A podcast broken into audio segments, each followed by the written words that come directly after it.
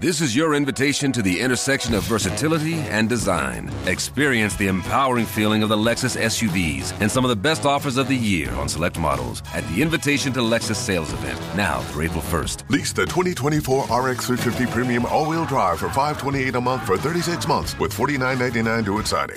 Experience amazing at your Lexus dealer. Call 1-800-USA Lexus for important lease offer and pricing details. Not all customers will qualify. Offer in the Lexus Eastern area and it's April 1st, 2024. Die Max Verstappen Festspiele gehen weiter, auch äh, ja, nach dem dritten Rennen in Folge nach der Sommerpause. Hier ist Backstage Boxengasse. Äh, schön, dass ihr wieder mit dabei seid. Sandra, Peter und ich, wir sind jetzt mal wieder äh, direkt hier bei uns im TV-Compound vor unseren Büros. Es wird alles fleißig abgebaut, sind alle kaputt und ähm, trotzdem muss man sagen, auch wenn wieder Max Verstappen gewonnen hat, war es äh, ein aus Ferraris Sicht dann doch ähm, tolles Wochenende, weil die Stimmung war halt Wahnsinn hier. Backstage Boxengasse. Der Formel 1 Podcast von Sky.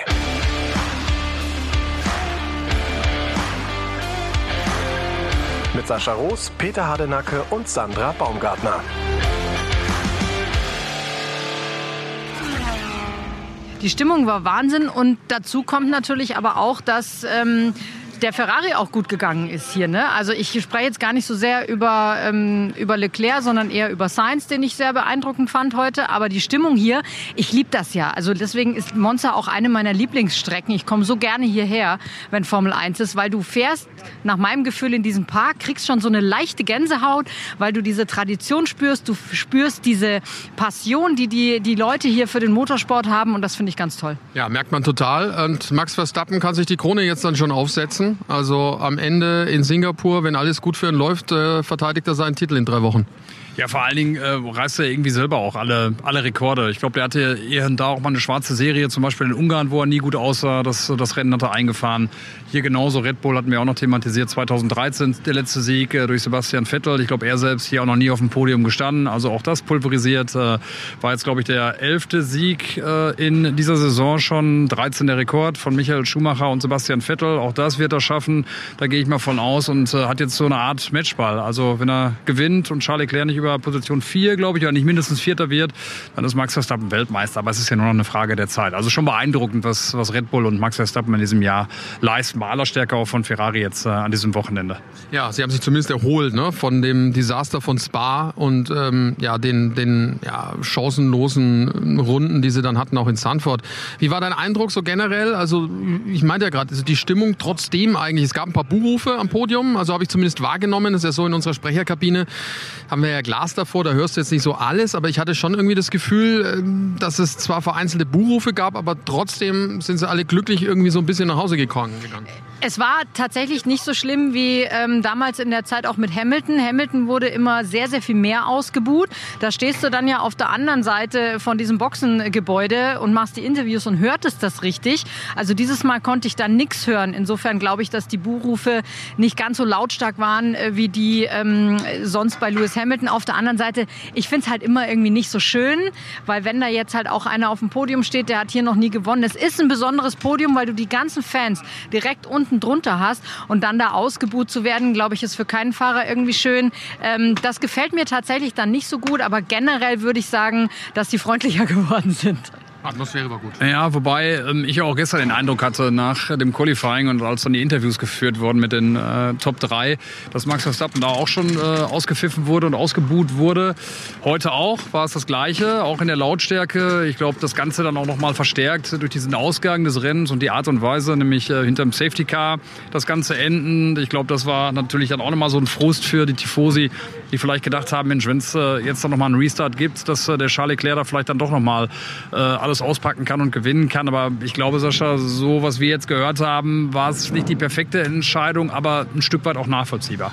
Ja, es war halt regelkonform, ne? muss man halt dann damit leben. Also am Ende, nach dem, was da in Abu Dhabi passiert ist im vergangenen Jahr, hat man das Ganze ja ein bisschen reformiert und hat gesagt, okay, wenn so eine Situation eintritt, dann werden wir dementsprechend handeln. Das Hauptproblem war, und das muss man schon sagen, dass es halt sehr lang gedauert hat, bis das kaputte Auto von Daniel Ricciardo weg von der Strecke war.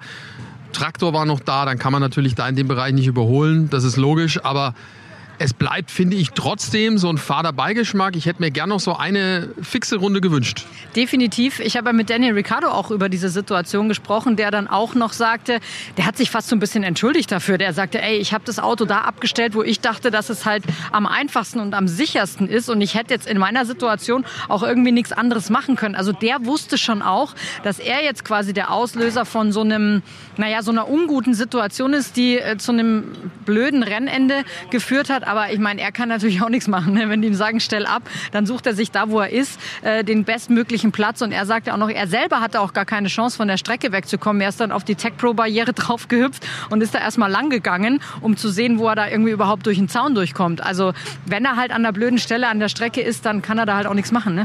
Nee, jetzt ist es nur so vom, vom Verständnis her, also die Autos, die haben ja wohl den Gang nicht rausbekommen. Es ist so, dass die Autos ja ihre Gangschaltung haben, logischerweise die Wippen. Ja, er darf den nicht in neutral dann da stehen lassen, also im Leerlauf, sondern der steht da halt dann.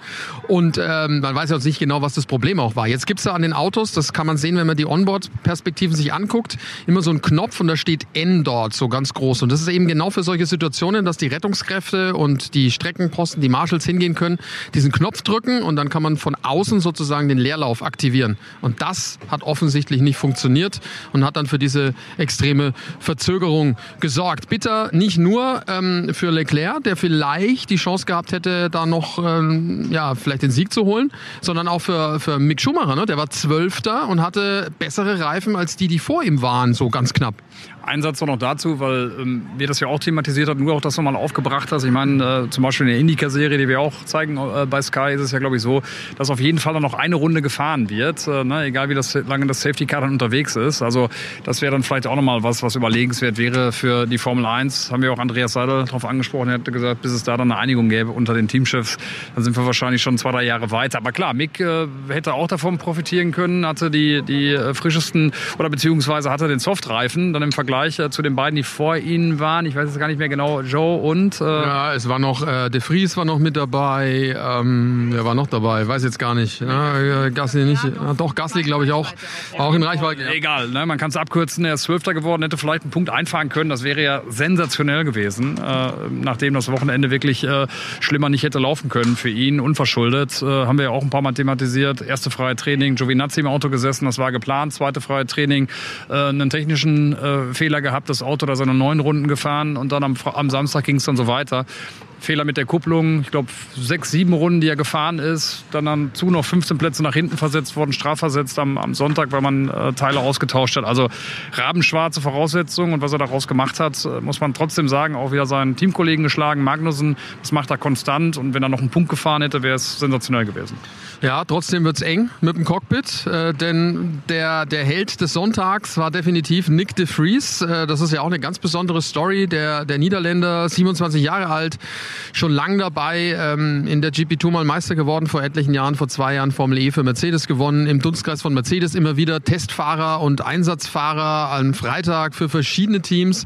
In der Saison, äh, Sandra, im äh, Mai in Barcelona für Williams. Da saß er im Auto, dann mal für Mercedes. Äh, und an diesem Wochenende war er und äh, war auch so geplant und hat auch dann durchgeführt am Freitag für Aston Martin drin. Und dann bekam er von Jost Capito irgendwie äh, am Samstagmorgen, er hat es im Interview erzählt, ne? Aus dem Paddock, aus dem Paddock Club musste er ihn rausholen. Schlawittchen rausgezogen. Schlawittchen rausgezogen, äh, weil Alex Albin halt äh, Magenschmerzen hatte, zum Arzt gegangen ist, sich das äh, genau angeguckt wurde und dann eben am Ende des Tages den Blindern entfernt werden musste. Ähm, geht ihm ja natürlich auch gut, ne? das haben wir auch ähm, vermeldet, aber ist eingesprungen dann im dritten freien Training. Kurzfristig hat das da schon super gemacht, den Teamkollegen Latifi geschlagen und äh, am Samstag das im Qualifying super durchge durchgezogen und heute am Sonntag äh, mit diesem Rennen, dem achten Platz, zwei Punkte eingefahren. Äh, Spitzenleistung von ihm. Ja, super. Und ein super sympathischer ähm, Fahrer und äh, junger Mann. Sunnyboy, ja, wirkt schon so. Ne? Also ich meine auch so, wenn man den jetzt so im Fahrerlager gesehen hat, der ist immer am Grinsen, äh, äh, ne, grüßt immer freundlich. Also ähm, das finde ich ist immer so dann auch herauszustellen. Äh, also, aber ich wusste nicht, dass er wirklich äh, zu so Leistungen dann auch imstande ist. Und vor allen Dingen, wie Jos sagt, hat er auch noch eine andere Seite. Also er pusht wohl auch ordentlich, äh, so wie Jos das beschrieben hat, Capito. Also bin gespannt. Im Moment sieht es tatsächlich so aus, als wenn er dann den Platz neben Elben für die nächste Saison einnehmen wird, oder? Was meinst du, Sandra? Also ich glaube so oder so, dass es für Nicolas Latifi auf jeden Fall extrem dünn wird, die Luft. Ich glaube, dass wir den nächstes Jahr nicht mehr sehen.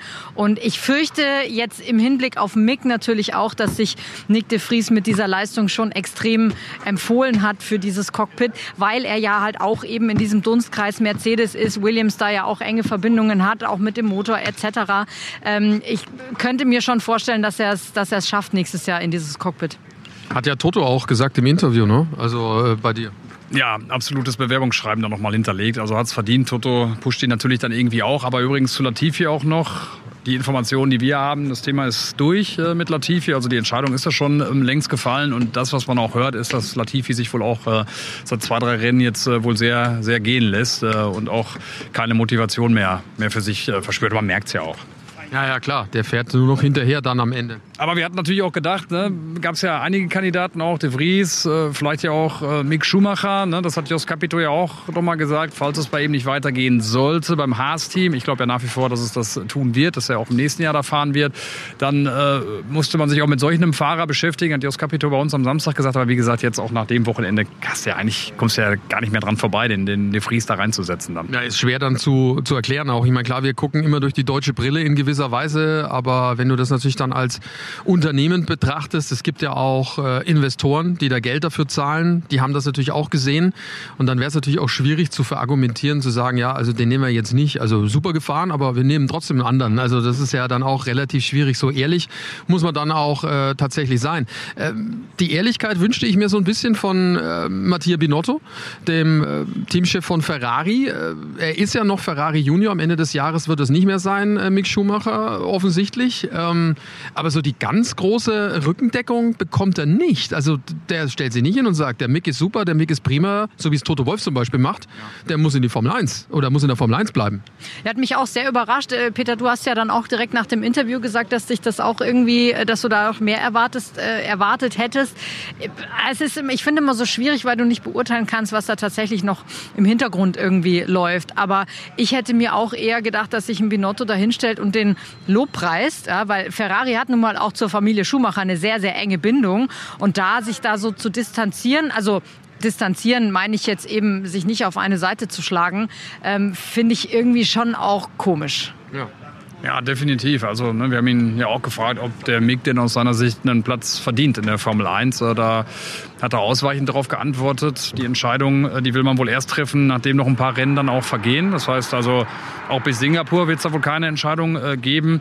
Ich weiß nicht genau, was, welche Strategie dahinter steckt. Ähm, ich, ich bin sehr gespannt. Wie gesagt, ich glaube, ähm, nachdem De Vries dann Richtung Williams gehen wird, bei Alpine natürlich einige Kandidaten auch auf der Liste stehen, Nico Hülkenberg da vielleicht die besten Karten hat, um dann vielleicht zu gucken, was in einem Jahr dann mit einem Duren ist, ähm, ne, dann würde ich sagen, bei Haas, wer bleibt denn dann noch? Also wen, wen hätten die denn noch? Äh, Giovinazzi, also ganz ehrlich, äh, die Story sehe ich gar nicht. Äh, das hat überhaupt keine Fantasie. Von daher glaube ich nach wie vor, es ist ein Geschachere. Ich weiß nicht, worauf man wartet, aber ich glaube, dass der Mick beim, beim Haas-Team bleibt.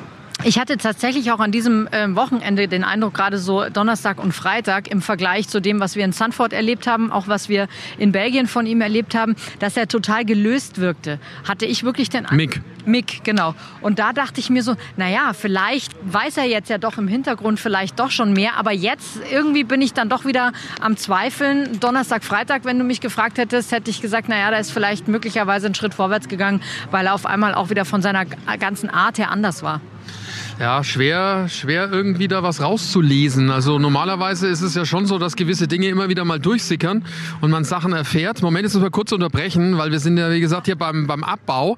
Der liebe Essi, der ist bei uns für den Ton zuständig. Das ist kein leichter Job bei diesem Irrsinn, der bei uns in, äh, im Büro ab, äh, abläuft. Essi, ähm, du musst weiter abbauen, du armer Kerl. Ich muss jetzt deinen Komplatz abbauen. Ja, ich habe ihn aber aufgeräumt, ja. Also, ja. Du bist einer der wenigen, die das immer machen, das ist ja, richtig. Ich habe meinen ganzen, ganzen Müll habe ich weg und äh, schaut ordentlich aus. Ja, das machst du immer. Aber Essi, sehr ne? stolz auf dich. Wir haben das letzte Mal auch schon mal thematisiert. Also ihr wollt aber auch gar nicht, dass wir mit abbauen, weil das würde, glaube ich, das Ganze noch verlängern äh, ne? und nur zu Chaos führen. Wir können das doch mal üben. Gottes Willen. Also nur zum Verständnis, es sind viele fleißige äh, Helfer, die jetzt abbauen, die aber schon seit Tagen hier auch mitarbeiten. Also die kommen nicht nur zum Abbauen. Äh, der Essi sitzt da, mischt alle Sendungen zusammen und nicht nur jetzt äh, dann das, was wir so machen, sondern ist natürlich auch mit dem Ohr dabei, wenn die Formel 3, die Formel 2 und der Porsche Supercup äh, unterwegs sind. Also der hat viel zu tun und jetzt muss er auch noch abbauen. Ja, und jetzt wisst ihr auch, was ich gemeint habe, als ich nach diesem Interview, ich glaube, es war Fernando Alonso, dann gleich gesagt habe, Essi, bitte wieder Ton. Wenn ich, hab's da gehört. in diesen Interviews stehe, dann lasse ich mir von Essi, weil der eben am Tonpult sitzt, wenn ein Interviewgast kommt, den Sendeton vom Ohr nehmen, damit ich vernünftig zuhören kann.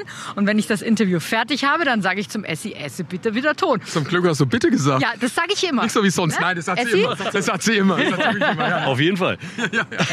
Aber da war ich einfach schon ein bisschen zu schnell und habe äh, im Prinzip auch unserer Regie in München nicht die Zeit gegeben gehabt, das schnell wegzuschneiden. Also war das halt mit in der Sendung. Aber Essi, jetzt nochmal kurz äh, zur Erklärung. Jetzt ist es so, hier ist ja uralt die Rennstrecke in Monza. Wir haben die Kommentatorenkabine sehr hoch. Also das ist ganz weit oben unterm Dach. Ähm, wie viel musst du da schleppen vom Gewicht her? Was wird da alles hoch und runter getragen? Wie viele Kabel sind es eigentlich?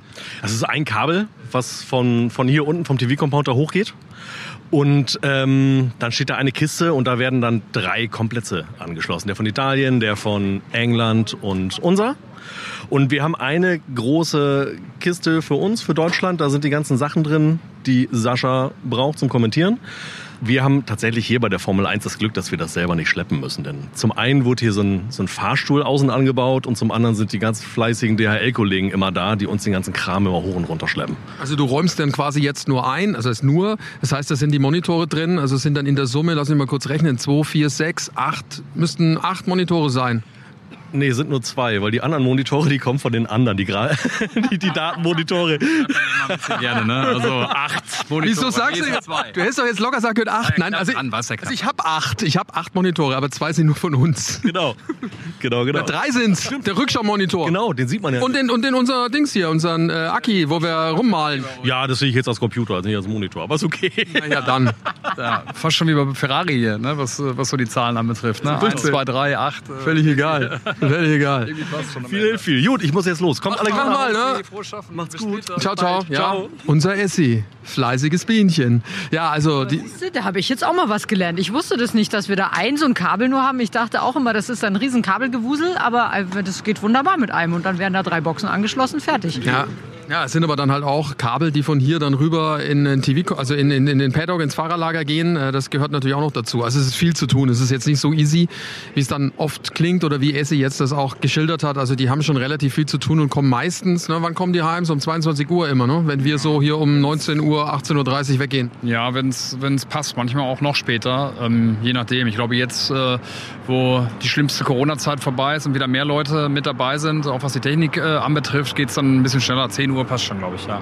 Ja, trotzdem. Nochmal vielen herzlichen Dank an alle, die da mithelfen und das auch machen. Die Kameraleute übrigens auch, die ihre Kameras selber auseinanderbauen und einpacken, sodass sie dann auf Reise gehen können. Das ganze Zeugs übrigens geht in so riesengroße Container, ähm, die schon vorbereitet sind, die auch schon stehen.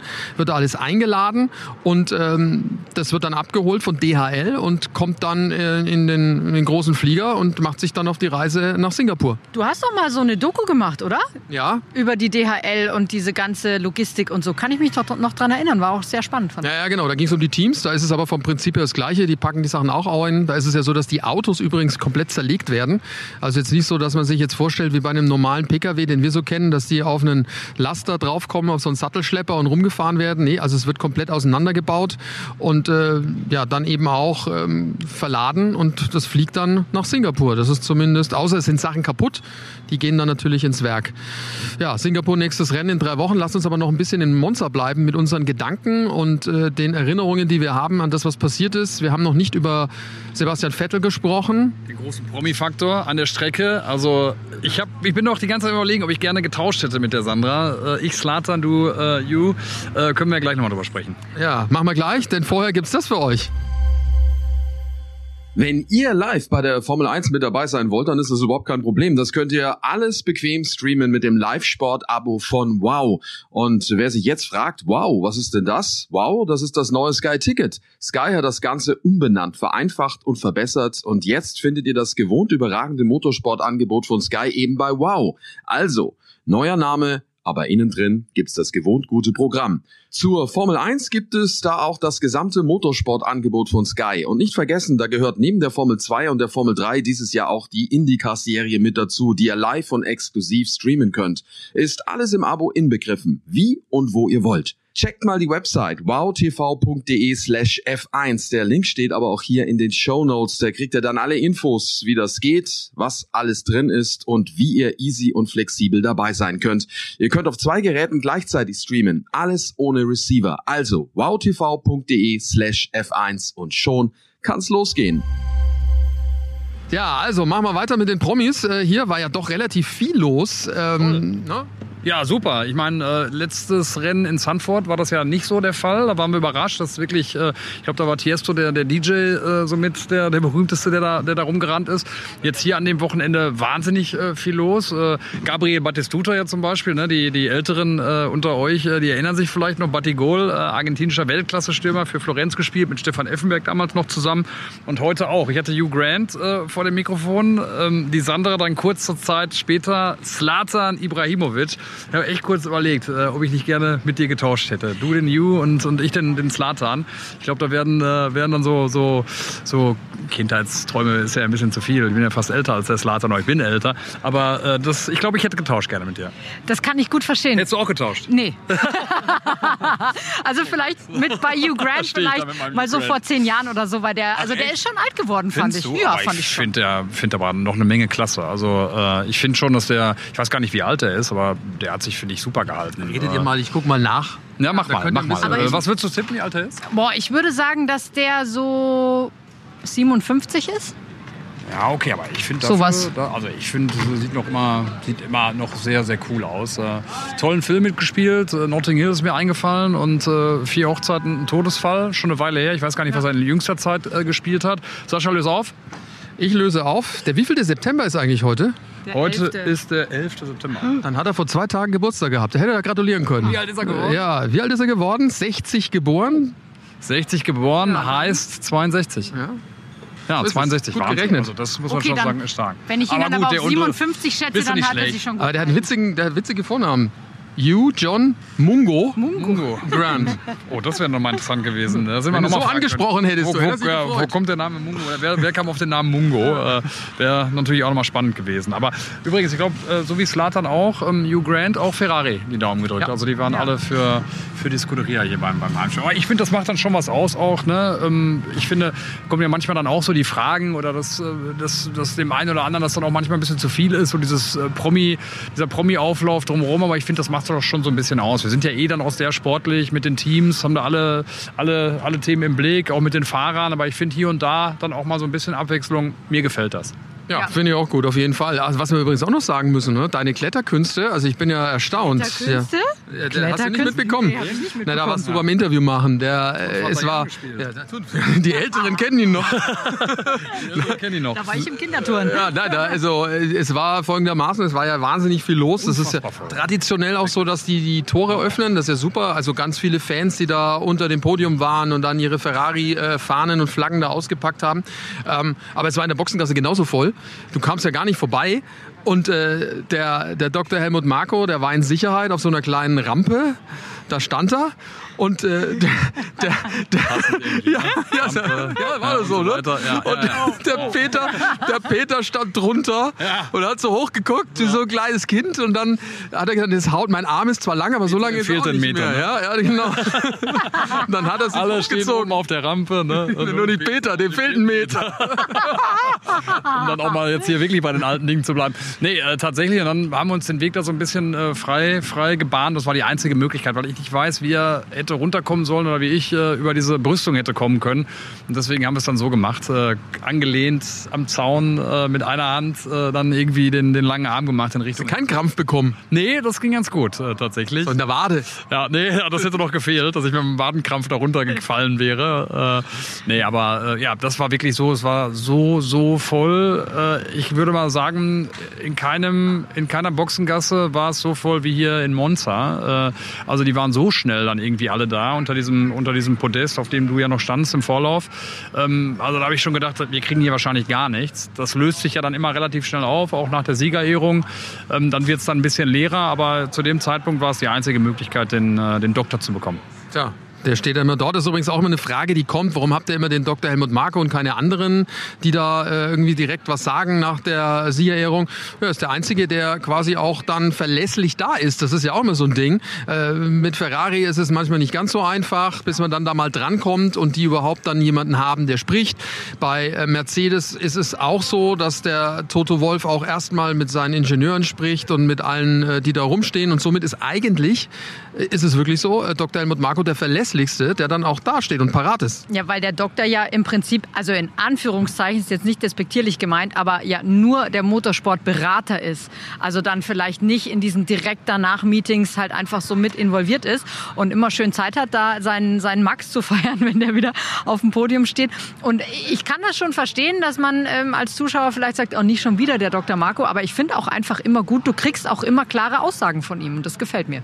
Absolut, der Alpenvulkan. Ne? Also äh, ich finde es auch mal sehr unterhaltsam, mit ihm zu sprechen. Vor allem das Schöne ist, äh, er antwortet auf Fragen redet nicht drum rum, taktiert auch meistens nicht, äh, äh, sagt einem, was man, was man hören will auf die Fragen. Und äh, ich finde das, äh, find das auch eine absolute Bereicherung. Wäre schade, äh, wenn, er, wenn er die Formel 1 äh, dann eines Tages ähm, verlassen wird. Ich weiß gar nicht, wie alt er mittlerweile ist. Soll ich schon wieder nachgucken? Ja, jetzt. Ja, es- Also, also 80 geht er schon zu. auf, schon auf, auf die die 80? 80 geht dazu. Ja, aber also ein wahnsinnig, 75, sag ein wahnsinnig äh, markanter, markanter Typ. Äh, äh, nach wie vor eine unfassbare Präsenz, finde ich auch, auch sehr, sehr klar. Ähm, und ja, wie gesagt, Sandra hat es gesagt, ein toller Gesprächsgast. 79 ist er. 70, ja. 79 ist er. Wahnsinn. Äh, ich habe übrigens noch was, noch was rausgefunden äh, an, an, an diesen Tagen, heute gerade. Ähm, und zwar die Geschichte mit Porsche und mit Red Bull. Warum das dann doch nicht geklappt hat. Ach. Am Ende hat Red Bull es gerettet, dass man von der FIA so lange gebraucht hat, um sich auf dieses neue Motorenreglement zu einigen. Hätte ja schon viel vorher äh, entscheiden werden sollen. Es gab ja Vorverträge schon mit Red Bull und Porsche.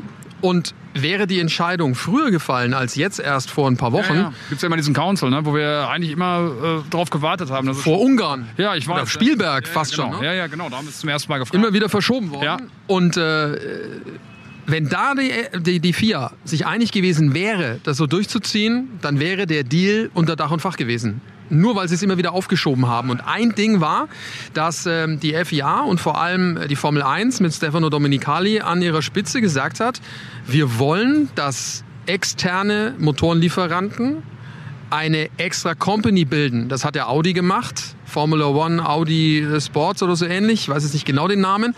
Das hat Porsche ja auch gemacht. So kam das ja auch raus. Damit man klar dieses Cost Cap kontrollieren kann. Weil wenn du ein, eine Motorsportabteilung in einem Motorsportkonzern hast und dann noch eine Formel 1 äh, Abteilung, dann könnte man vielleicht so ein bisschen hin und her und so, ja, äh, was das Geld anbelangt. Deswegen mussten die eine extra ähm, Company gründen. Und so hat man dann zum Beispiel auch bei Porsche dann rausgefunden, ja, wenn wir eine extra Company bilden müssen und sind mit Red Bull zusammen, wer gibt dann die Pressekonferenzen, wer sitzt dann vorne, ist es Porsche, ist es Red Bull? Und so hat man das Ganze nochmal überlegt und hat dann dazu geführt, dass man gesagt hat, okay, nee, machen wir doch nicht. Also es scheiterte nicht am Geld, es ging einfach nur um Macht, wie so häufig. Spannendes Insight. Definitiv, auf jeden Fall. Also, müssen wir mal gucken, wie das dann weitergeht. Also nach meinem Dafürhalten ist das mit Porsche durch. Die werden wir nicht in der Formel 1 sehen, denn die haben jetzt nur noch ein paar Wochen Zeit, glaube ich. Wo wollen die denn dann Team herkriegen? Ja, ja, das kann ich mir auch nicht vorstellen. Gab es ja mal die Überlegung, dann vielleicht mit McLaren. Andi Seidel hat das ja auch nicht ganz verneint, aber ich glaube auch, das sind nur dann auch, äh, ja, das, ich glaube, da ist jetzt nicht so viel drauf zu geben. Andreas Seidel hat ja auch eine Porsche-Vergangenheit. Äh, glaube ich, will da die Tür nicht hundertprozentig zumachen, dann auch für zukünftige Dinge. Aber ich kann es mir auch nicht vorstellen, dass das, äh, dass es noch was werden kann mit Porsche Richtung 26. Eher Honda, dass die sagen, wir machen den Salto rückwärts und äh, kommen nochmal als Zurück. Team. Wie Ja. auch immer. Wie auch immer. Ja. Müssen wir mal schauen. Ja, Honda, Asien, passt. Ne? Singapur, nächste Station, Stadtrennen, äh, Nachtrennen dort. Bei uns in Europa zur normalen Zeit dann äh, die Sendezeiten. Äh, haben wir ja schon rausgehört, äh, am Ende des Tages, Sandra, äh, die Chance dann vielleicht wirklich für ähm, Max Verstappen Weltmeister zu werden. Aber es ist eigentlich eher eine Ferrari-Strecke. Das stimmt, aber tatsächlich, so wie der Max zurzeit drauf ist, glaube ich, ist das vollkommen wurscht, ob das eine Ferrari-Strecke, eine Mercedes-Strecke oder eine was weiß ich was Strecke ist. Der ist einfach da. Ja, glaube ich genauso. Also bin gespannt. Ähm, Ich glaube, die Chancen sind gut, dass er, dass er den Titel schon einfährt.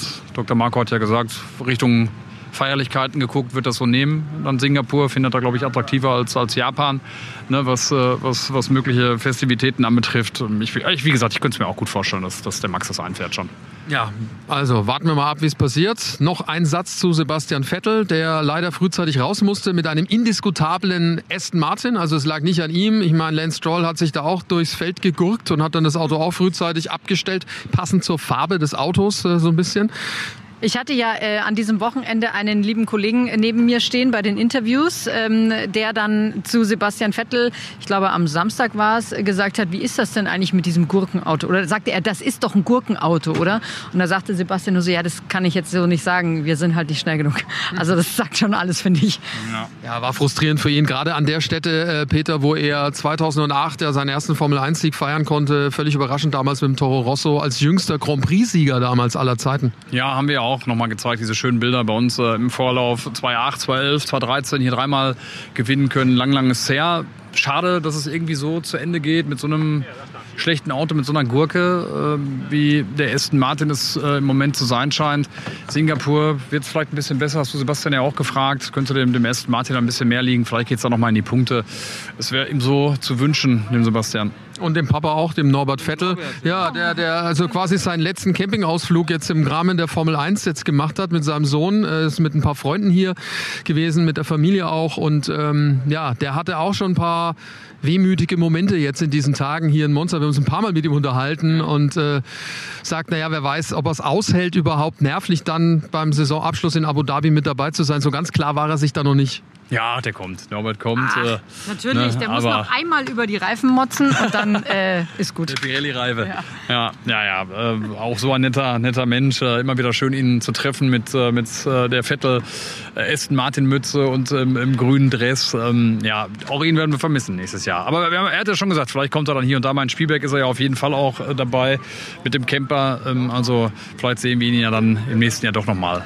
Vielleicht kommt da der Sepp dann mit auch als Formel-1-Tourist. Wäre doch ja, super. Mal schauen, wie es wird. Was wir euch versprechen können, ist, dass Backstage Boxengasse nächste Woche wieder erscheinen wird. Dann in einer Sonderausgabe. Denn ähm, wir haben uns ein bisschen was ausgedacht. Es gibt nächsten Dienstag passend zu unserem Erscheinungstermin, ähm, eine Messe in Düsseldorf. Die Spurbis, ne, ganz äh, interessant. Da gibt es äh, viele tolle Podcasts, äh, ne, vor allen Dingen für Sponsoren dann auch ähm, interessant. Aber es gibt viele Fußball-Podcasts, Sport-Podcasts und eben auch Backstage Boxengasse. Darf nicht fehlen. Gab es eine Anfrage über äh, unsere Leute im Hintergrund, Tobi Holtkamp, ganz liebe Grüße und äh, die Podcast-Bande, das Ganze eingestielt worden und da freuen wir uns sehr darauf. Da werden wir uns noch mal genaue Gedanken machen, über was wir da reden wollen und wir haben auch einen Special Guest. Ich wollte gerade sagen, aber das ist ein Überraschungsgast. Da müsst ihr einfach warten, bis ihr diese Folge auch hört. Das wird jetzt noch nicht verraten. Also wird wirklich spannend und toll. Ja, super spannend ist es. Also, also ich kann so viel verraten, er hat was mit Formel 1 zu tun.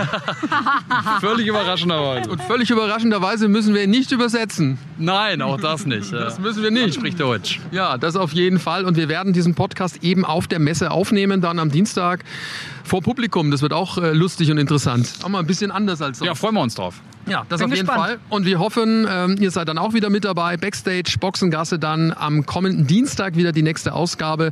Ähm, weiß jetzt nicht genau, wann der Entscheidungstermin dann sein wird, weil wir es ja auch erst am Dienstagvormittag aufnehmen werden. Also kann sein, dass es sich vielleicht ein bisschen verzögert. Trotzdem, seid dabei, empfehlt uns gerne weiter. Überall dort, wo es Podcasts gibt. Macht's gut. Gute Woche.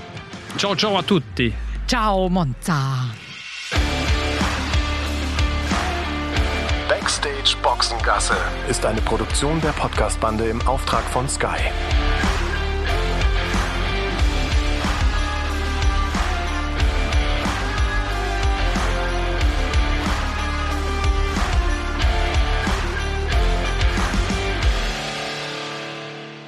So, liebe Tennisfreunde, hier sind wir wieder, Mad Dog und Wingman zusammen mit Paul Häuser und äh, es geht für uns in unserer neuen Folge natürlich um die US Open, um Angriffstennis, um 45 Netzangriffe im Finale, um ein tolles Match von einer jungen, dynamischen Topspielerin und einiges, was am Rande geschehen ist bei den US Open. Und das Besondere in dieser Folge ist, wir haben uns vorher nicht abgesprochen, worüber reden. Wir sind spontan in unseren Podcast eingestiegen. Und es hat irre Freude gemacht. Also hört rein, genießt es. Wir sind gespannt auf eure Reaktion.